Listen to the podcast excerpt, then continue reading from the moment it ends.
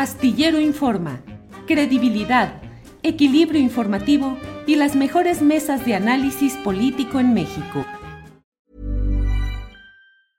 Ready to pop the question? The jewelers at BlueNile.com have got sparkle down to a science with beautiful lab-grown diamonds worthy of your most brilliant moments. Their lab grown diamonds are independently graded and guaranteed identical to natural diamonds, and they're ready to ship to your door. Go to Bluenile.com and use promo code LISTEN to get $50 off your purchase of $500 or more. That's code LISTEN at Bluenile.com for $50 off. Bluenile.com code LISTEN. I'm Sandra, and I'm just the professional your small business was looking for. But you didn't hire me because you didn't use LinkedIn jobs. LinkedIn has professionals you can't find anywhere else, including those who aren't actively looking for a new job but might be open to the perfect role, like me.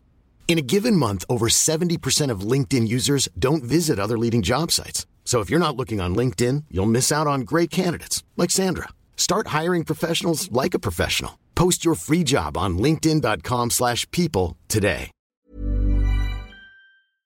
Mesa de seguridad y ya están por aquí. Víctor Ronquillo, buenas tardes. Hola, buenas tardes. Un saludo para el público que nos escucha. Un saludo también para Lupita, para Ricardo y obviamente para ti también, Julio. Aquí. Gracias, Víctor. Ricardo Ravelo, buenas tardes. Hola, Julio. Como siempre, un placer acompañarte cada jueves. Este, saludo a Guadalupe, a Víctor y también a la audiencia que nos sigue. Gracias, Guadalupe Correa Cabrera, que está en penumbras, Guadalupe.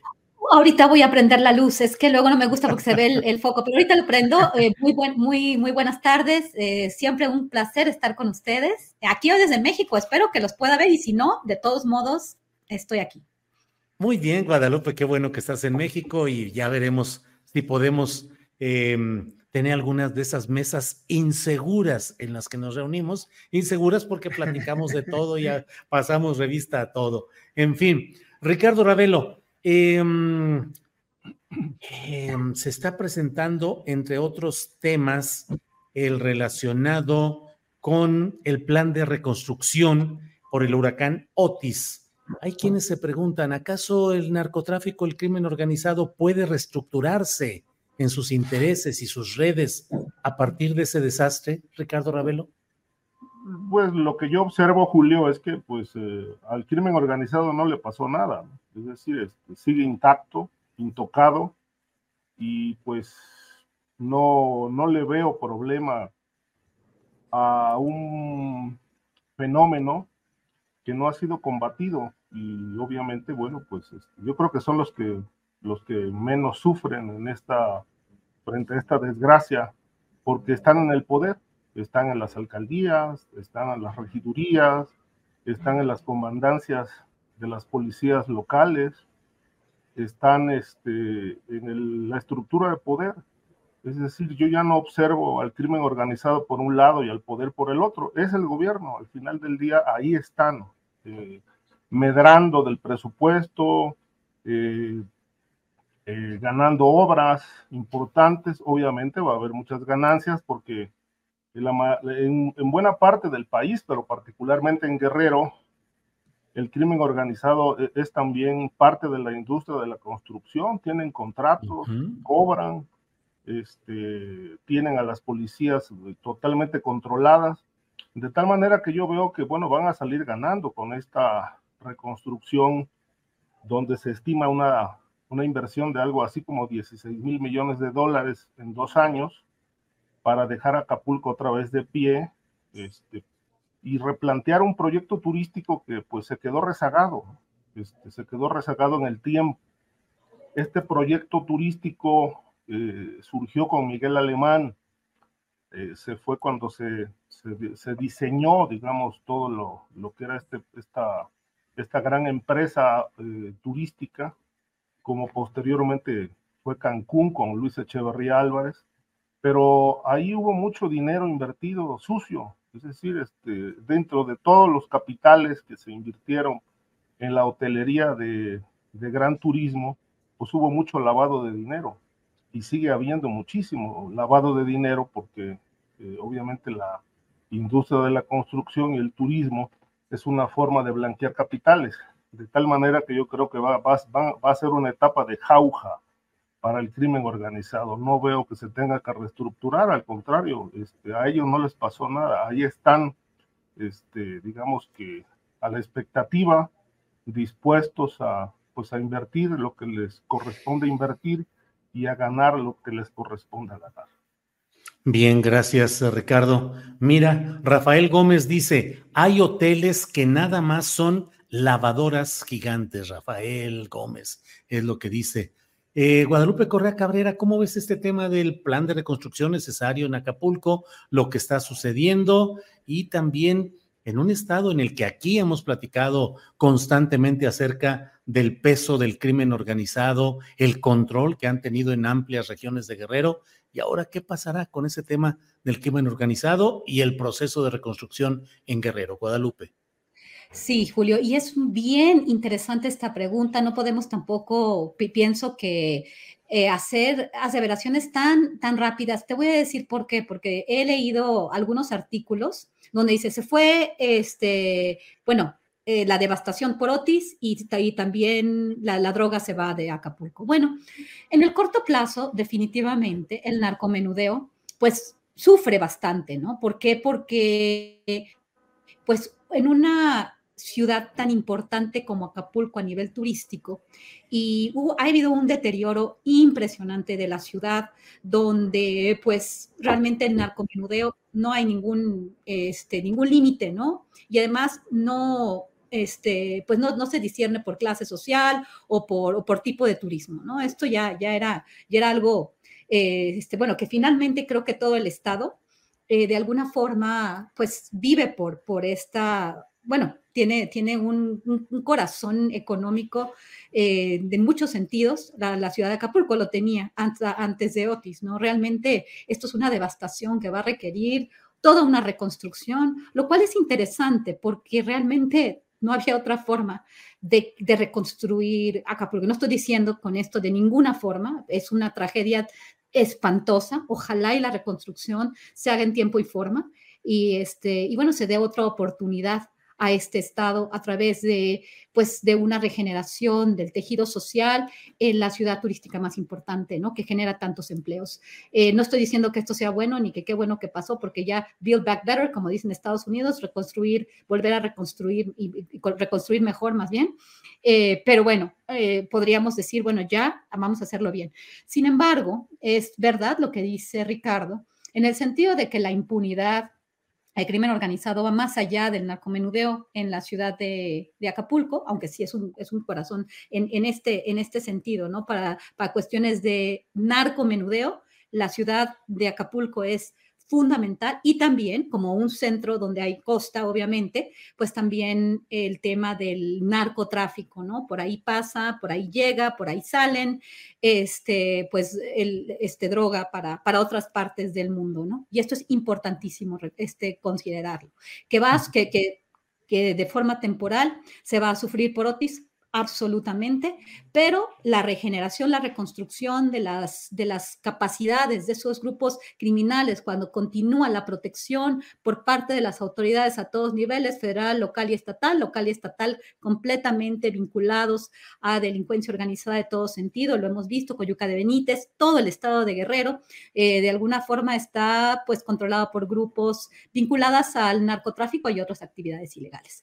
Entonces, si no se reconstituye toda la cuestión institucional. Eh, parece ser que los, los partidos que han gobernado ese estado, pues han estado de alguna forma vinculados directamente en diferentes formas o por lo menos aceptando y obviamente también protegiendo a estos grupos. Creo que, creo que no se va a resolver, en poco tiempo se van a reconstituir las, este, las formas de, de delincuencia organizada o va a haber una un, tránsito hacia otras actividades, hacia otros lugares, entre tanto, ¿no? Y también esta reconstrucción de la ciudad va a generar oportunidades, construcción y otras formas de vincular a los narcomenudistas y a los traficantes de droga por la costa a, a otras partes, ¿no? Y esto, pues, si no, se, si no se resuelve el problema de raíz, que es la impunidad, la vinculación de los gobiernos a esas actividades, pues simplemente se van a,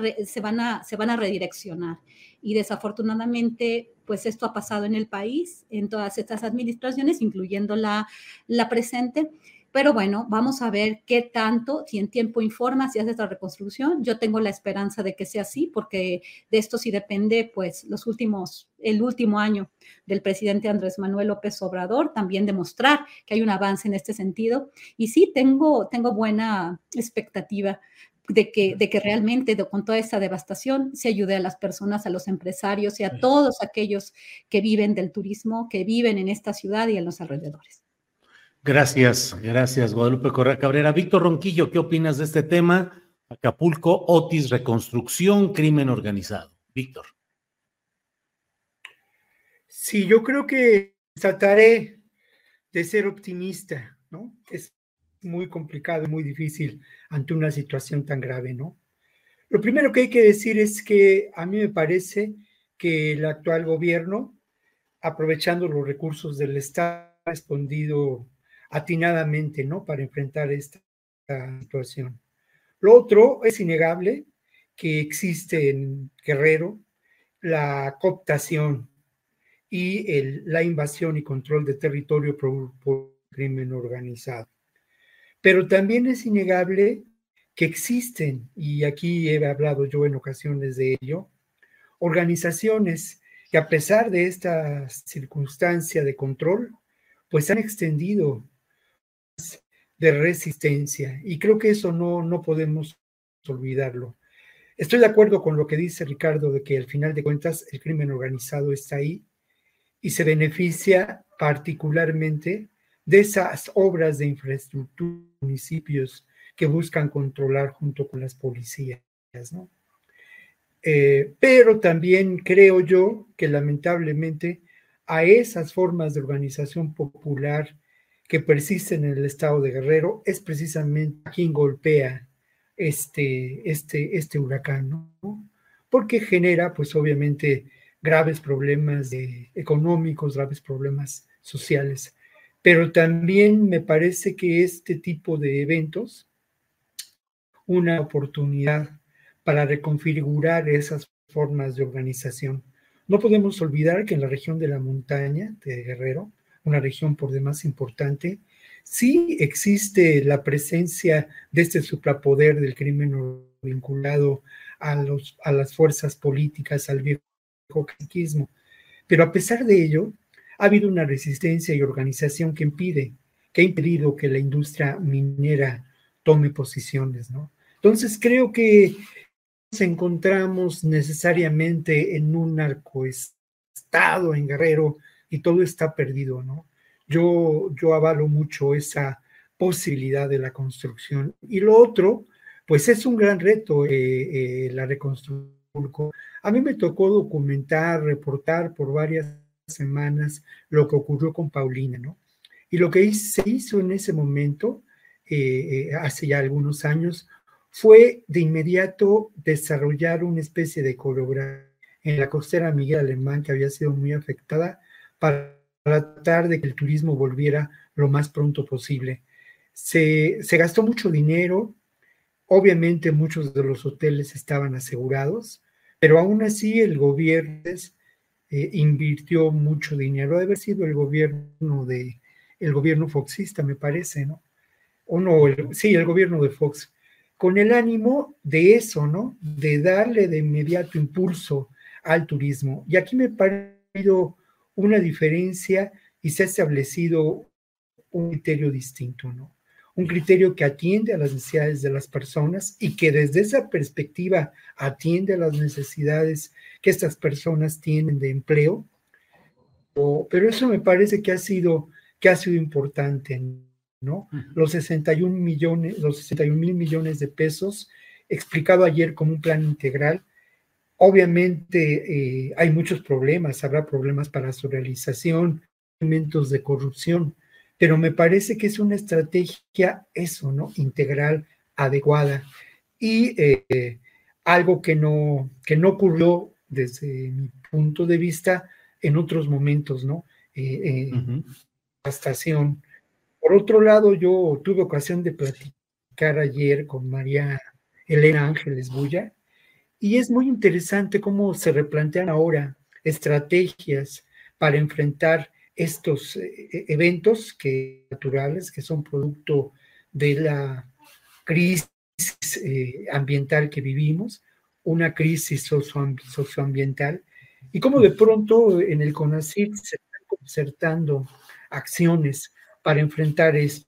No voy a abundar demasiado, la entrevista se podrá ver la semana entrante en el canal 21 en el programa que hago, pero lo interesante, lo interesante es que entre las medidas que se llevan a cabo hay una propuesta adelante, una investigación científica en donde a partir de las ciencias exactas evitas los problemas de vulnerabilidad. No hay que olvidar que en estos eventos en el, en el mundo, los más pobres y los más afectados, los pobres damnificados de toda la vida. ¿no?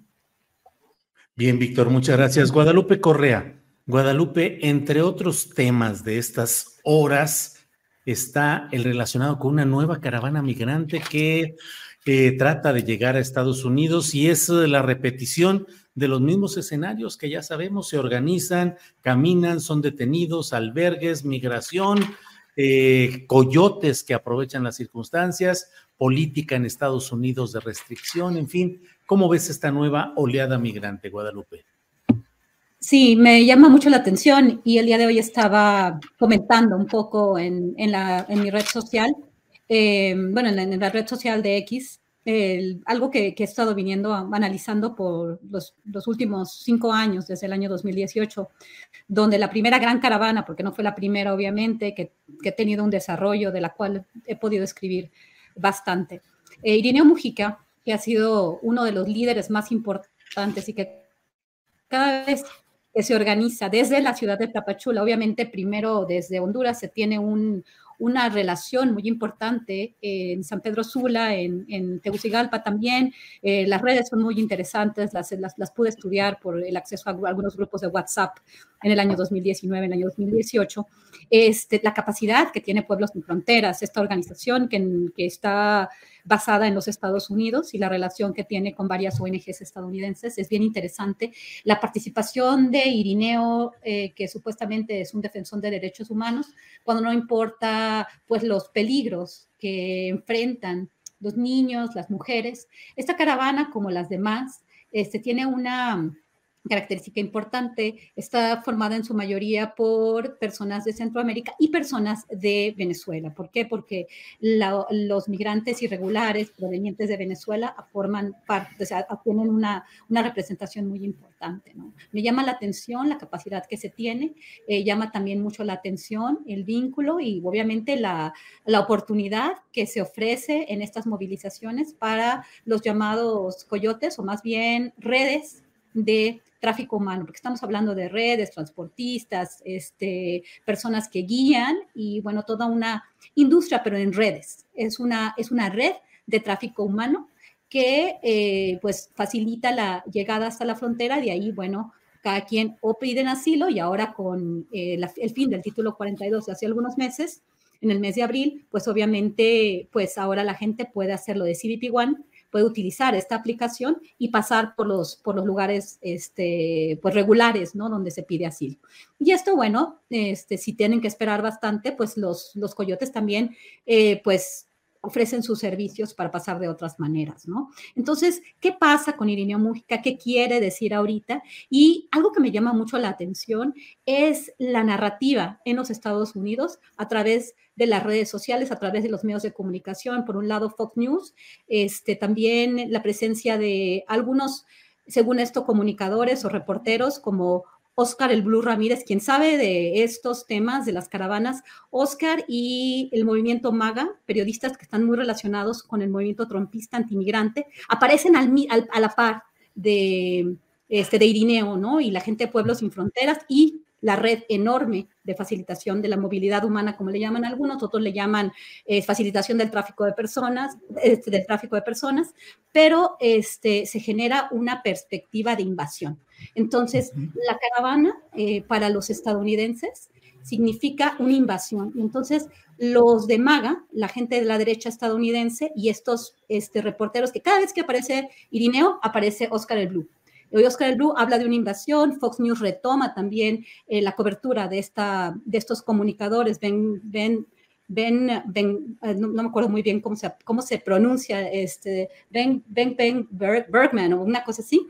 Y este, ellos han estado desde, desde el 2018 cubriendo de forma negativa al antimigrante, pero al final que generando esta perspectiva de que viene una invasión, este sentir de que vienen los, este, los migrantes irregulares a Estados Unidos a invadir. Entonces se genera un apoyo a todo el trompismo, al movimiento antimigrante, que se genera precisamente por estos liberales o estos pueblos sin fronteras que supuestamente están protegiendo y están ayudando a los migrantes a llegar a la tierra prometida, cuando en realidad lo que están ayudando es a extender la capacidad de las redes de tráfico humano. Y entonces me parece muy interesante, y no sé muchas veces quién está financiando, quién está apoyando estos grupos. El tema de Irineo, este, voy a escribir una, llevo muchos años hacer haciendo una investigación sobre, eh, bueno, obviamente documentada, eh, bueno, él pues tiene eh, y es, de hecho maneja eh, eh, este, refugios de migrantes, particularmente en el, área, en el área de, de Caborca. En Caborca, en Sonoita, parece ser que, que, que tiene pues, pues el manejo de algunos albergues de migrantes y también de alguna compañía de transporte. Es, es interesante, ¿no? La presencia que tiene en el estado de Sonora, la presencia que tiene eh, Pueblos sin Fronteras, no solamente Irineo Mújica, Irineo es de esa zona, de Sonoita, este, pues Caborca, toda esta, toda esta región. Yo fui a uno de los participantes, fui en persona al albergue de Caborca, escribí una escribí un artículo el, el, año pasado. Entonces, esta capacidad que ha tenido de hacer esta movilización, de facilitar la llegada y la relación con, con Honduras, habría que preguntarse quién está detrás de estos comunicadores de la derecha y supuestamente de la izquierda. Gracias, Guadalupe. Perdón, Ricardo Ravelo, te pido que me disculpes, te tocaba el turno. Muy interesante el planteamiento de Guadalupe. Ricardo, por favor, tu opinión sobre este mismo tema la nueva ola migratoria desde el sur de México tratando de llegar a Estados Unidos. Por favor, Ricardo. Pues es el cuento que no termina nunca, ¿no? Es decir, la historia que no termina nunca. Acabamos de presenciar, eh, tener aquí en México la cumbre, eh, y yo dije, bueno, pues cuando no se quiere resolver un crimen, pues se, crea una fiscalía, y si no se quiere atender el tema migratorio, pues se se organizan cumbres, ¿no? Que finalmente no se llega a nada a unos días de que se, acordaron algunos lineamientos en la cumbre reciente en, en, Chiapas, perdón. este, pues, palenque, eh, Palenque. En, Palenque, exacto. Sí. Eh, en Palenque, el, el, está esta oleada, una nueva oleada, y creo que bastante numerosa, hablan de seis mil o cuatro mil migrantes de distintos países, de tal manera que, bueno, pues e-, es el cuento que no termina nunca, este, nada más se le da vuelta, pero eh, creo que va a ser interesante este, ahora en la reunión que tiene en noviembre el presidente López Obrador con el de Estados Unidos, John, John eh, Biden, este, eh, cuando le presente los acuerdos a los que se llegó en la cumbre, pues qué medidas van a tomar, porque pues se viene anunciando y anunciando, este, y aquí lo hemos dicho hasta la saciedad, el tema de las inversiones que Estados Unidos ofreció para la región, para crear las, las cortinas, esas famosas cortinas a partir de, la generación de empleos, para poder detener la migración, pues esto finalmente no llega. Es decir, los, los grandes presupuestos este, que destina a Estados Unidos están ahorita enfocados hacia las, hacia las guerras. Eh, y el problema que presuntamente más les preocupa, o uno de los que más les preocupa, que es la migración, pues la tienen totalmente desatendida. Es la migración es algo así como, el, como el bien y el mal.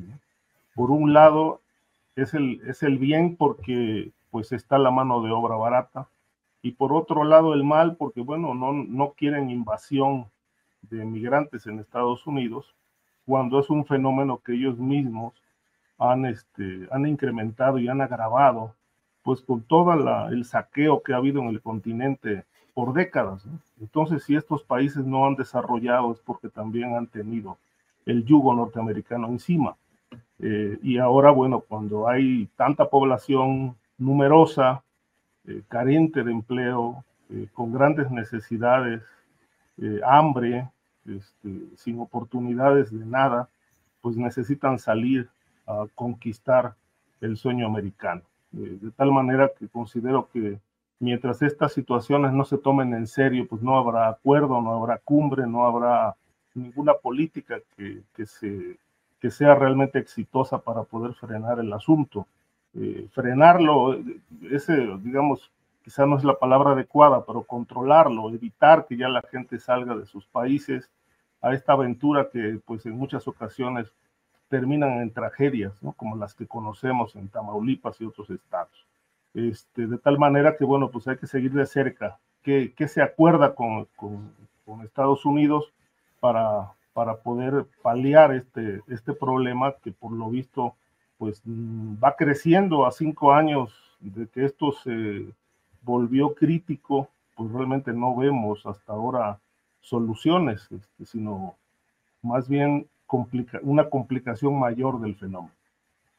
Bien, Ricardo, muchas gracias.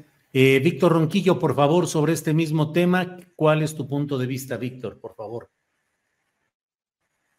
Lo primero que hay que decir es eh, reconocer las condiciones de estas personas, ¿no? En su viaje al, al sueño americano. Son condiciones muy condiciones donde abundan la enfermedad, hay mucho dolor humano y creo que eso nos debe solidarizar con estas personas, debemos solidarizarlos con ellas. Lo otro, en otro terreno, es que habría que ver en estos momentos quién se beneficia de estas caravanas migrantes, a qué responden en el contexto eh, de lo que ocurrió precisamente en Palenque el 22, hace unos días que se llevó a cabo esta reunión.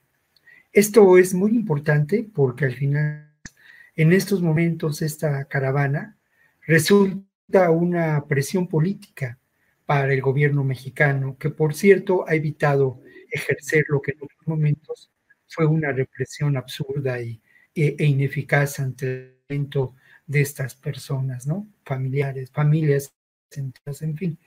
Pero creo que hay una presión política importante en términos de que se llegaron a acuerdos que a mí me parecen de enorme relevancia en este palenque, ¿no? Como lo decía, el cambio, como se dice hoy, de paradigma de la militarización, de la criminalización de la, la militarización de la frontera, perdón, y la criminalización de la migración para entenderlo desde otro tipo de enfoques. Muy importante, ¿no? Y además de generar posibilidades de inversión por parte de gobiernos de Estados Unidos, de México, bueno, se habló de generar condiciones para la suficiencia alimentaria, ¿no? De estos, la autosuficiencia alimentaria. No, a mí no me parece que se puede eh, considerar y de, un tache este, este, este proyecto. Tan es así que hay una respuesta, ¿no? Ahora, otro, otros beneficiarios de, este, de esta nueva caravana son los sectores que en Estados Unidos aprovechan políticamente a la migración para ganar puntos y espacios políticos. La derecha, ¿no? Al final de cuentas, el trompismo a lo largo de los años auto a la migración. Y yo quiero cerrar este comentario recordando una entrevista que realicé eh, pues a partir de la primera caravana cuando llegaron a Tijuana estas personas, ¿no? Una entrevista que realicé con mi amigo Claro Faro, que, que si nos ve, pues le mando un abrazo muy fuerte. Pero Víctor me decía y me hablaba de la enorme irresponsabilidad por parte de Guineo Mujica, una eh, eh, irresponsabilidad que es tan, eh, parece sospechosa, ¿no?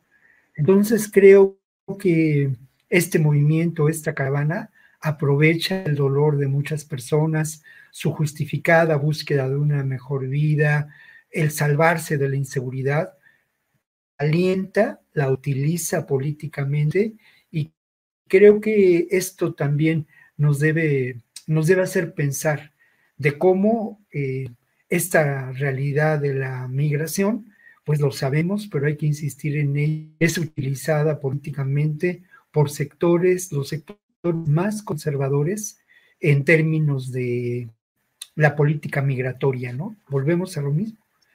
Y esta Hey, it's Danny Pellegrino from Everything Iconic. Ready to upgrade your style game without blowing your budget? Check out Quince. They've got all the good stuff, shirts and polos, activewear and fine leather goods, all at 50 to 80% less than other high-end brands. And the best part? They're all about safe, ethical and responsible manufacturing. Get that luxury vibe without the luxury price tag. Hit up quince.com slash upgrade for free shipping and 365 day returns on your next order. That's quince.com slash upgrade. Burrow's furniture is built for the way you live. From ensuring easy assembly and disassembly to honoring highly requested new colors for their award winning seating, they always have their customers in mind. Their modular seating is made out of durable materials to last and grow with you. And with Burrow, you always get fast, free shipping. Get up to 60% off during Burrow's Memorial Day sale at burrow.com slash ACAST. That's burrow.com slash ACAST. burrow.com slash ACAST. Estamos hablando de regular esta migración y aborda esta migración con una nueva caravana migrante, pues es obvio que esto facilite el terreno para Claro. volver a militarizar la frontera, seguir con la militarización y también para volver a este paradigma de criminalizar antes como sucede actualmente, eh, eh, de acuerdo a lo que nos dice Lupita, en los medios en Estados Unidos. Bien. Gracias, Víctor. Muy amable. Sí, Guadalupe. Tu micrófono, tu micrófono. Me parece muy importante lo que dice Víctor, eh, me preocupa bastante que esté pasando ahorita mismo, porque se está reavivando y se está fortaleciendo este sentir de que los carteles están vinculados a grupos terroristas, se está hablando de Hamas y sí, definitivamente, como dice Víctor, se reaviva el tema de la migración, estos acuerdos que se tienen entre países para no criminalizar. Y por eso estoy, estoy este, mencionando a estas personas de los grupos MAGA, este Real America's Voice News, para que vean cómo están cubriendo, cómo Fox está cubriendo a partir de la cobertura de Oscar el Blue Ramírez y se llama este señor Ben Bergquam, que han estado todo el tiempo cubriendo al mismo tiempo que aparece Irineo. ¿Por qué aparece Irineo ahora con este miedo que tienen en Estados Unidos? Y vamos a hablar quizás de lo que, de lo que, de lo que está pasando en el Medio Oriente. Yo solamente quiero decir que hay que estar muy al pendiente de cuándo vienen las caravanas, siempre un espacio político, siempre un momento clave, y también esto implica siempre una presión para el gobierno de México para que eh, proteja su frontera sur y para que haga lo que Estados Unidos quiere en términos de migración. Gracias, Guadalupe. Eh, Ricardo, Víctor, a reserva de lo que quieran ampliar sobre este tema en su turno o más adelante o ahorita, ustedes saben que siempre aquí hay espacio, pero eh, Ricardo, eh, pues vamos a un tema que es eh, polémico, Acapulco, el huracán Otis, las medidas que tomó el gobierno federal, ¿llegó a tiempo o fue a destiempo? Eh, el episodio específico del jeep militar con el presidente de la República a bordo, estancado, atascado en un lugar con lodo.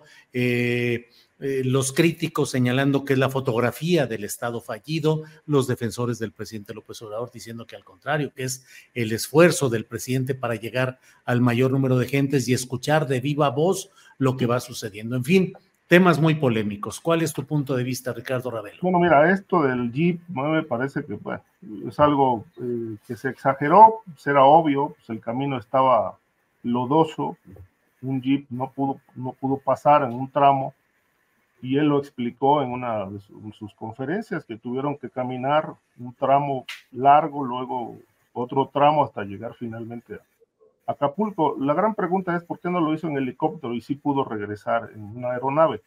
Eh, simplemente digo, pues no había necesidad de ir, de ir, este, de correr ese riesgo en una ruta eh, que estaba dañada. Eh, por lo que respecta al- a, los, a las alertas, este, a mí me, llamó mucho la atención la ausencia de la gobernadora. Eh, por otro lado, este, que no obstante que siempre estuvo cerca de elementos del ejército, pues dijeron que lo tenían todo bajo control, cuando las alertas incluso de Estados Unidos, pues ya eran bastante alarmantes y daban cuenta de que esto podía desencadenar en un, en un fenómeno eh, mayor, de mayor gravedad, como así ocurrió. Eh, hay, hay explicaciones científicas al respecto. Eh, la temperatura del mar estaba en, las condiciones adecuadas para que Otis pues elevara su fuerza hasta donde llegó.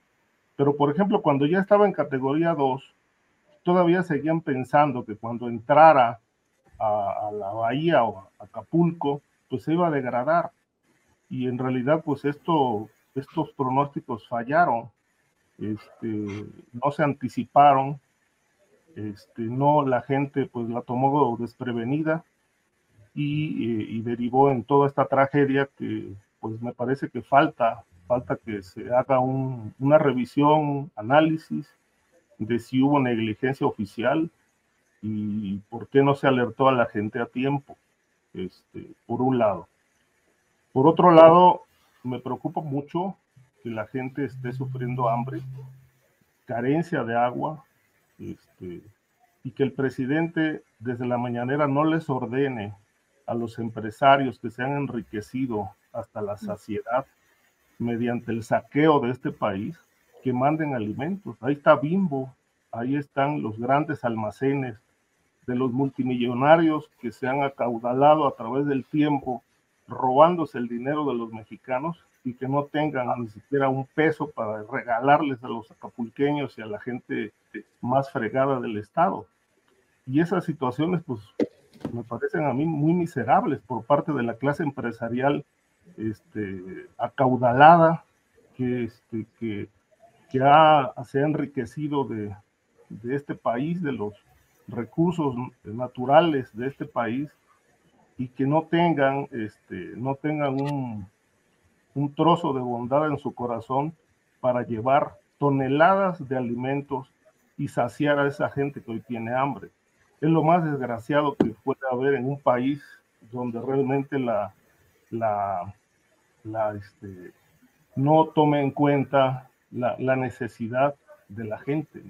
Ahí está Ricardo Salinas, está Carlos Slim, los hombres más ricos de este país, que pueden, pueden destinar una suma considerable para comprar alimentos, enviarlas. Es decir, si se pusieran de acuerdo y realmente hubiera un presidente con autoridad, pues ya se los hubiera ordenado de resolver el hambre en este país. Es, es verdaderamente algo que genera mucha impotencia y que ahorita están pensando en el negocio de la reconstrucción, pero el enfoque no está en la gente necesitada, la gente que hoy está sufriendo no solamente hambre, sino también sed y, y, carencia de medicamentos y de víveres y de todo. Eso es preocupante desde mi punto de vista. Bien, Ricardo, muchas gracias. Guadalupe Correa Cabrera, sobre este tema, ¿qué nos dices? Acapulco, Otis, eh, políticas del gobierno, reacción oportuna, condiciones, en fin, Guadalupe, por favor. Sí, bueno, eh, uno tiene que ser también muy, muy honesto siempre, ¿no? Muy objetivo. En este caso sí he visto mucha mezquindad, particularmente del lado de la oposición al gobierno de la Cuarta Transformación. Creo que, que ha sido un, un, gobierno, bueno, más bien, que ha sido una respuesta pues sí, muy compleja, muy complicada, no, no verdaderamente creo que nadie se lo esperaba, yo creo que si se hubieran esperado no hubieran dejado que esto sucediera así. Fue una cuestión muy desafortunada y sí, esta, este tipo de desinformación, de decir que el ejército no deja entrar a quien quiere ayudar, esto sin realmente evidencias claras de, o contundentes de que eso esté sucediendo. Eh, claro que sí, el gobierno lo utiliza también para para esta, bueno, obviamente porque las Fuerzas Armadas tienen que participar de forma central en estas labores, este, bueno, pero también la secretaria de Seguridad Ciudadana, la secretaria de Gobernación presentan en sus páginas, pues, al, este, imágenes, ¿no? De la participación de las Fuerzas Armadas, que muy bien, qué bueno que lo hagan, este, pero bueno, es su trabajo. Y sí, de una forma a veces los videos un poco, pues digamos, eh, muy, muy sustancialmente manipulados en el sentido de que miren qué buenos son nuestras, este, nuestro pueblo uniformado, qué es el trabajo de ellos. Y yo creo y confío en que lo hagan bien porque de esto va a depender pues una gran, eh, un gran pulmón económico para el estado de Guerrero y para el país en general. Creo que, creo que Acapulco ha estado abandonado y pues yo confío en que se haga lo que se tiene que hacer. Estoy de acuerdo también con Ricardo Ravelo con relación a la mezquindad y a la falta de solidaridad por parte del sector empresarial más importante en México, los grandes hombres del, dinero que no pagan impuestos o pagan lo mínimo que pueden y que se dedican a opinar y que se dedican a hacer negocio y a reunirse con, uno u otro partido, ¿no? Es, es desafortunado, en particular Grupo Salinas, el director de Grupo Salinas, que se ha dedicado a, hablar mal y a, y a ofender incluso con groserías a distintos este, miembros de, la, de la clase de, opinión, de, de, la clase política, de opinión, de una forma desafortunada, de verdad, que, que, infortunio y además el tema de, de, Acapulco, ¿no? Para, por cómo es posible tanta mezquindad, tanta desinformación y también el oficialismo ha utilizado pues esta tragedia para decir qué mezquino es el otro, ¿no? En lugar de enfocar las energías en decir, vamos a apoyar, vamos a donar. Ha habido demasiada, demasiada mezquindad y demasiada desinformación, desafortunadamente, pero como dije antes, eh, creo que, creo que y confío que se va a hacer lo mejor y que vamos a rescatar Acapulco y es una oportunidad para la ciudad y para el pueblo de Guerrero en general. Bien, Guadalupe, gracias. Víctor Ronquillo, ¿qué opinas del tema Acapulco, Otis, ayuda del gobierno, ayuda, presencia y eficacia del gobierno federal? Víctor, por favor. Sí, bueno, lo primero es que no, no me parece que sea el papel de, de un presidente de un país constitucionalmente formado, democráticamente construido, avalado, ordenar a los empresarios, ¿no? Esto creo que no, no cabe. Lo que es muy importante es que un gobierno asuma la condición importante en una situación de emergencia. Y más allá de lo que podamos decir, pues a mí me parece que ahí están los hechos, ¿no? Ahí está un plan integral que implica más de 61 mil millones de pesos. Ahí están las 20 acciones de este plan, en donde a mí me parece se atiende las necesidades básicas de las personas con, diferentes formas, sí, desde una perspectiva de la política social de este gobierno que, que muchos han cuestionado, pero se atiende. Y lo otro también es que se ha buscado reconstituir la infraestructura mínima eh, para la funcionalidad del Estado, ¿no? Partiendo de las carreteras y eh, el sistema eléctrico que eh, que en menos de una semana se ha puesto en pie. Se pueden decir muchas cosas, atacar, pues está bien, o sea, eso lo van a seguir haciendo, ¿no? Y esto me permite también, pues sí, eh, mirar y poner sobre la mesa el, uso de la tragedia eh, por parte de los medios que ya no son hegemónicos, ¿eh? De los medios convencionales. Y digo que ya no son hegemónicos porque precisamente espacios como este cada vez ganamos mayor audiencia y no importa el número, sino importa la credibilidad, la credibilidad y la posición crítica de las personas que asisten a estos espacios, ¿no? Que escuchan, que reflexionan, que pues tienen acción en el Twitter y en diferentes, eh, a través de diferentes medios en la Y, quiero decir, o en la X. Pero me parece que esto, esto sí, sí hay que decirlo, ¿no? Eh, es una situación inusual, este aumento de intensidad del huracán. De cualquier manera, yo lo decía la semana pasada, sí ya se habían trasladado a Acapulco eh, un número importante de integrantes de las Fuerzas Armadas a desarrollar diferentes acciones. Tan es así que no tenemos que lamentar un número extraordinario de decesos. Cada deceso, cada muerte es triste, ¿no? Sobre todo en estas circunstancias. pero el número no es tan grave, también porque la gente al final reaccionó ante esta contingencia, a mí me parece que de manera acertada, ¿no? Entonces, eh, creo yo que es un fenómeno muy triste, pero por otro lado pone sobre la mesa lo que ya mencionabas tú en la entrevista con Julieta Fierro, ¿no?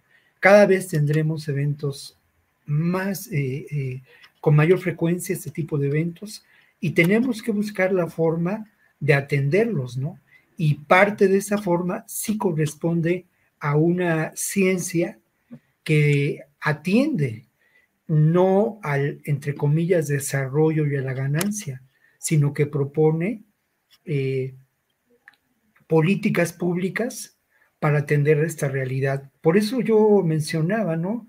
Eh, esto que me llamó tanto la atención en la entrevista que, que realicé ayer con María, María Elena Ángeles Bulla, ¿no? El cómo las ciencias exactas pueden permitir la prevención, sobre todo en, el casos, en los casos de las zonas vulnerables, y cómo toda una actividad científica puede traducirse en eso, en políticas públicas ante lo que viene de eventos que seguramente tendrán, se darán con mayor frecuencia, ¿no? Hace menos de dos años ocurrió en Honduras y en Guatemala y en la zona de Centroamérica una serie de tormentas intensas que provocan, entre otras cosas, a, damnificados ambientales. Muchas de las personas que hoy integran la caravana proceden de esta realidad y son eso, damnificados ambientales. Bien, Víctor, gracias. Eh, Ricardo Ravelo, ya sé que no somos especialistas en asuntos de inteligencia artificial, pero como periodistas, como ciudadanos, ¿qué nos espera ante hechos como el que ha sucedido recientemente ayer con Martí Batres, eh, con este audio eh, que nos mete en el debate de qué es verdad, qué es mentira, qué es fabricado y qué es auténtico, más allá del significado político y del detalle del caso específico de Batres y el tema de la elección en la Ciudad de México, ¿qué hacer como periodistas y como ciudadanos ante los riesgos que implique esa capacidad de adulterar, de falsificar mediante inteligencia artificial? Ricardo. Es un gran reto eso, es eh, verdaderamente yo creo que uno de los retos del siglo, enfrentar toda esta, eh, pues toda esta revolución que implica la inteligencia artificial y cómo ya pues, grandes sectores y gobiernos están pues eh, apostando por llevar a cabo reformas, eh, incluso legales, constitucionales, para poder controlar toda esta, todo este monstruo de la inteligencia artificial que, pues, de acuerdo con las versiones más críticas, pues, pareciera como el gran instrumento de la autodestrucción humana. Pero se han planteado muchos riesgos que yo creo que todo esto se tendrá que se tendrá que controlar mediante las legislaciones. Por ejemplo, esto que anunció recientemente Joe Biden de, establecer controles directos de la inteligencia artificial, bueno, tampoco es muy positivo. Eh, se habla de pues que esto implicaría una concentración desmedida de poder para determinados sectores, eh, pudiera darse, por ejemplo, también, y creo que este es uno de los grandes riesgos que se va a enfrentar en, adelante, conforme se vaya desarrollando esta tecnología, que es el desplazamiento humano y más desempleo, más migración. Es, es, un, es un problema tremendo que yo creo que se tendrá que, que controlar pues con, con la legalidad porque son retos que realmente hoy, este, ante una desnudez legal que, vemos en el, escenario, pues nos, nos, sentimos bastante vulnerables. Yo espero que, bueno, pues eh, espero que la conciencia humana pues opere en función de sacar el mayor provecho eh, positivo de toda esta tecnología que pues está avanzando a pasos agigantados y realmente no termine no termine devorándonos eh, como seres humanos, este, porque hoy se habla, se habla de la parte positiva, pero también, también se habla de, de todos los riesgos y amenazas que implica el desarrollo de la inteligencia artificial para muchos, para muchos es la autodestrucción del ser humano. Bien, Ricardo, gracias.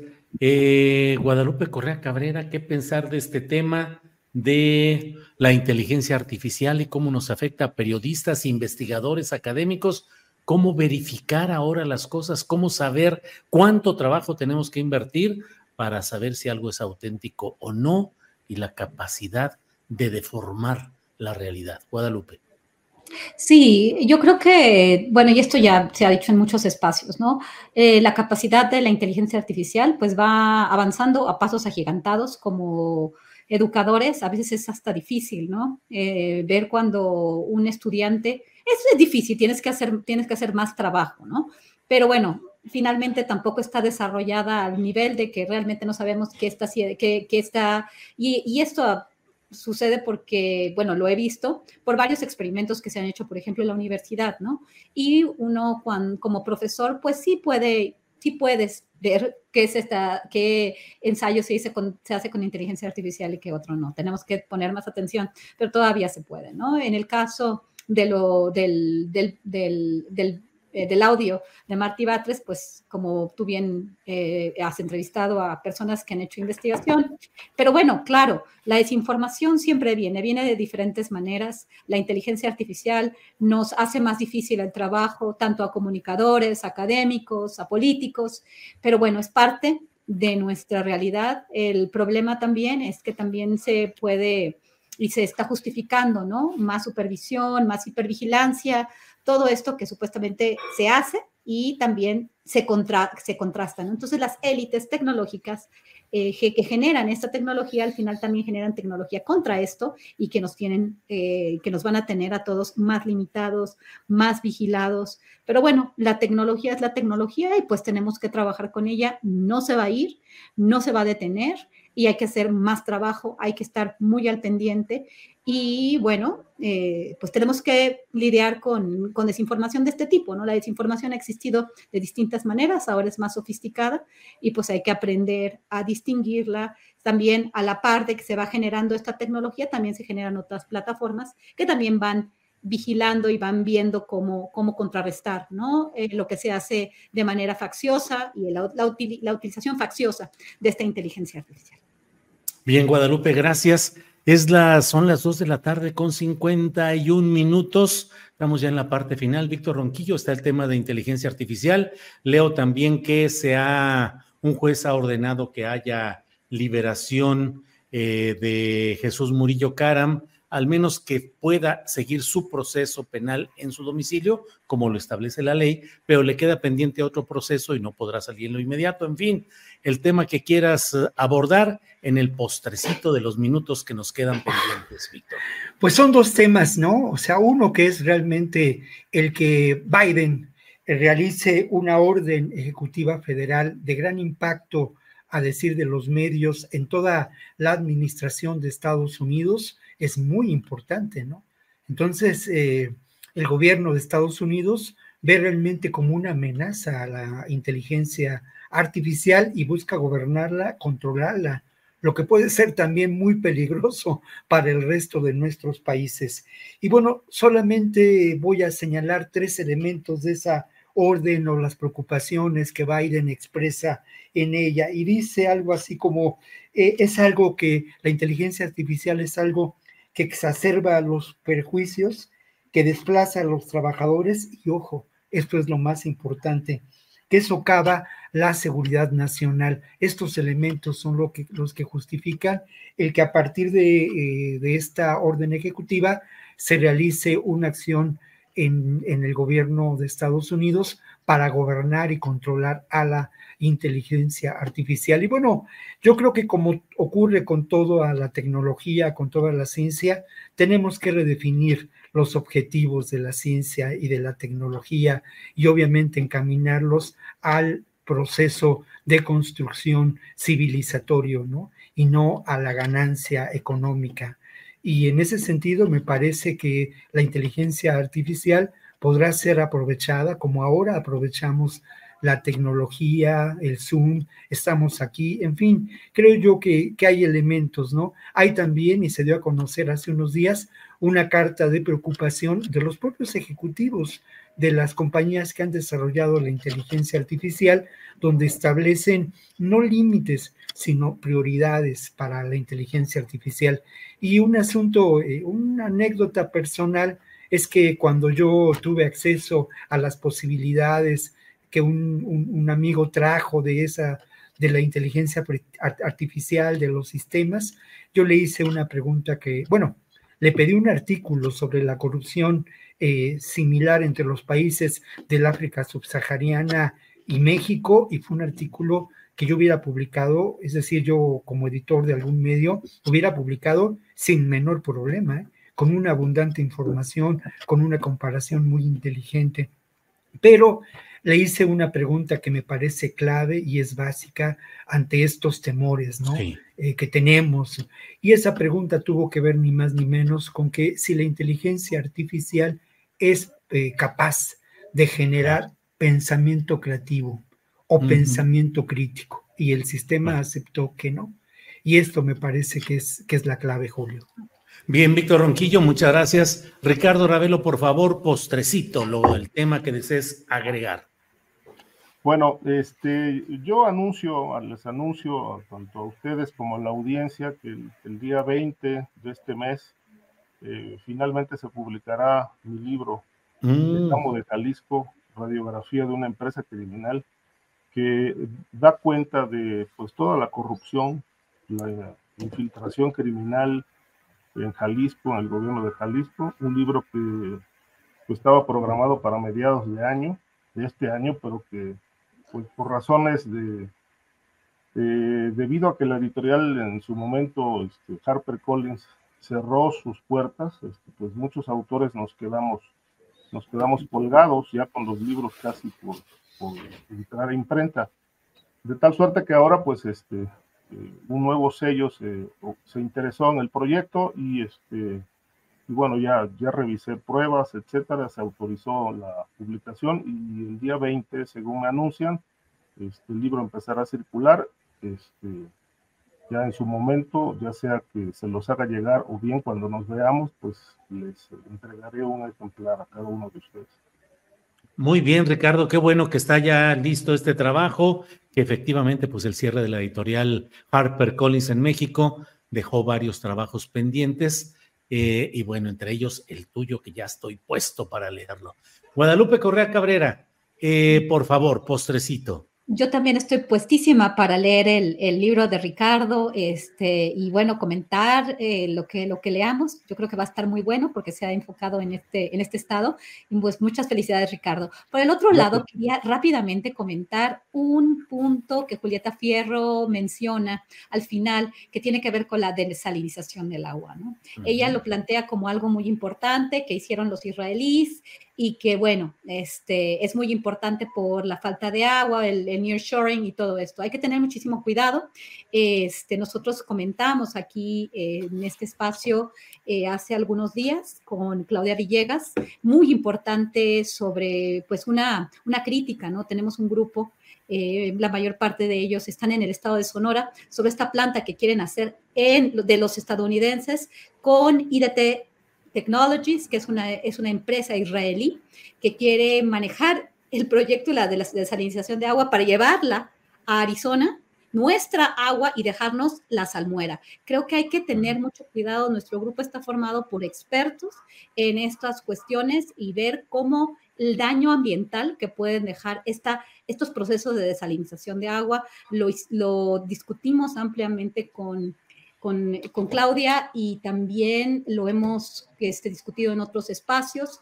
Este, creo que sería, es, un, tema que es muy, muy importante, ¿no? Y que no se puede simplemente discutir de forma este, superficial, porque el impacto que tiene en la industria pesquera, en el medio ambiente en México y en la economía mexicana, porque este va a ser un proyecto particularmente, estoy hablando el de Puerto Peñasco, la mega desalinizadora de agua, que están ya empujando de forma muy, muy importante, que inclusive ha llegado a los medios de comunicación más importantes en los Estados Unidos, particularmente el New York Times y obviamente todos los medios de comunicación más importantes en, en el estado de Arizona, pues hay que tener muchísimo cuidado, ¿no? Y hay que seguir comentándolo. Nosotros, nuestro, nuestro grupo, este, este, que, que vamos a, este, a, seguir comunicando todos este, los, los, comentarios de los expertos y las investigaciones de los expertos con relación a esta mega desalinizadora que va a beneficiar a los Estados Unidos y más al estado de Arizona y a su este, generación de infraestructura y a su sector, sector inmobiliario. Bien, pues les agradezco mucho a los tres, Víctor Ronquillo, Ricardo Ravelo, Guadalupe Correa Cabrera. Gracias por esta mesa de seguridad correspondiente a este jueves 2 de noviembre. Gracias y nos vemos pronto. Hasta Gracias, luego. buen fin de semana. Gracias. Hasta luego. Hey, it's Danny Pellegrino from Everything Iconic. Ready to upgrade your style game without blowing your budget? Check out Quince. They've got all the good stuff, shirts and polos, activewear and fine leather goods all at 50 to 80% less than other high-end brands. And the best part? They're all about safe, ethical, and responsible manufacturing. Get that luxury vibe without the luxury price tag. Hit up quince.com slash upgrade for free shipping and 365-day returns on your next order. That's quince.com slash upgrade. ¿No se merece tu familia lo mejor? Entonces, ¿por qué no los mejores huevos? Ahora, Egglands Best están disponibles en deliciosas opciones. Huevos clásicos, de gallina libre de jaula y orgánicos de Egglands, que ofrecen un sabor más delicioso y fresco de granja que le encantará a tu familia. En comparación con los huevos ordinarios, Egglands Best contiene la mejor nutrición como 6 veces más vitamina D, 10 veces más vitamina E y el doble de omega 3 y B12. Solo Egglands Best. Mejor sabor, mejor nutrición, mejores huevos. Visita egglandsbest.com para más información. Para que te enteres del próximo noticiero, suscríbete y dale follow en Apple, Spotify, Amazon Music, Google o donde sea que escuches podcast. Te invitamos a visitar nuestra página julioastillero.com.